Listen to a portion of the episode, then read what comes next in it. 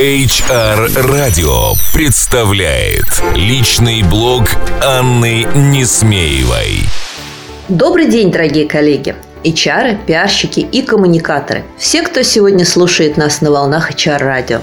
Сегодняшний мой аудиоблог будет посвящен такой интересной истории, как перекрестное опыление между различными функциями – Впервые об этом я задумалась год назад, когда мы с коллегами придумали и решили реализовать такой проект, как курс интегрированной коммуникации для HR. А с тех пор мы его разработали, запустили, и вот сейчас у нас учится первая группа, на примере которой можно очень детально и наглядно анализировать, как э, сотрудники HR-функции воспринимают э, навыки, образ мысли, идеи из маркетинга, внутренних внешних коммуникаций, э, пиара, исследований и так далее. И вот несколько наблюдений, которыми я хотела поделиться с вами сегодня. Первое из них, как ни печально э, для HR-функции, э, звучит следующим образом.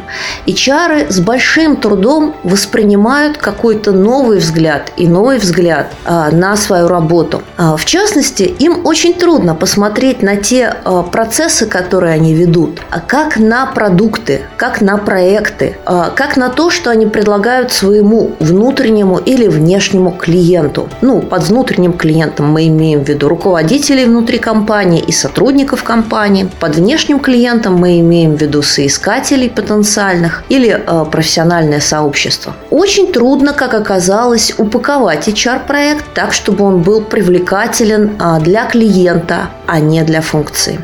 Очень трудно неожиданно для меня оказалось посмотреть на HR-проект как на товар, а, о котором надо рассказать, привлекательные стороны которого надо подчеркнуть и который надо а, разместить в таком месте, а, как физическом, так и э, ментальном, чтобы вашим потенциальным клиентам было действительно удобно и комфортно получать его. И что интересно, э, практически всегда, когда HR продвигает свой э, продукт а для него это чаще всего по-прежнему процесс, он ничего не говорит о выгодах клиента, которые клиент получит, воспользовавшись услугами HR или воспользовавшись данным продуктом. А, и все время говорит только о том, а, что сотрудники или руководители ему должны. И вот здесь вот кроется а, большое-большое различие между подходом маркетолога и подходом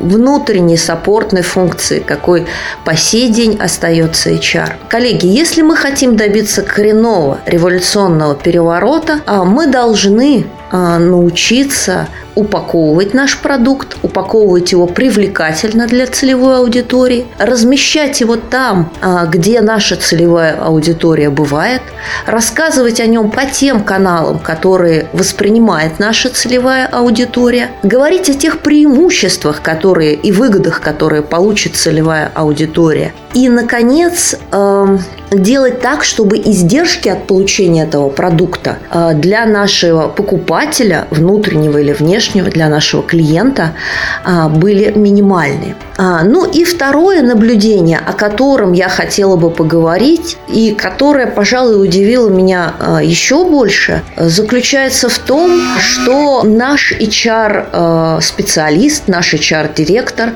как правило, очень плохо знает свои целевые аудитории. И про проанализировав почти полтора десятка проектов, представленных нашими слушателями, мы как эксперты курса убедились, что зачастую э, представление человека или группы людей, которые делают HR-проект, о том, кто же является целевой аудиторией проекта, э, коренным образом э, расходится с портретом того самого покупателя, который, э, по идее, должен вот, с точки зрения маркетинга, при маркетинговом подходе купить этот продукт или услугу.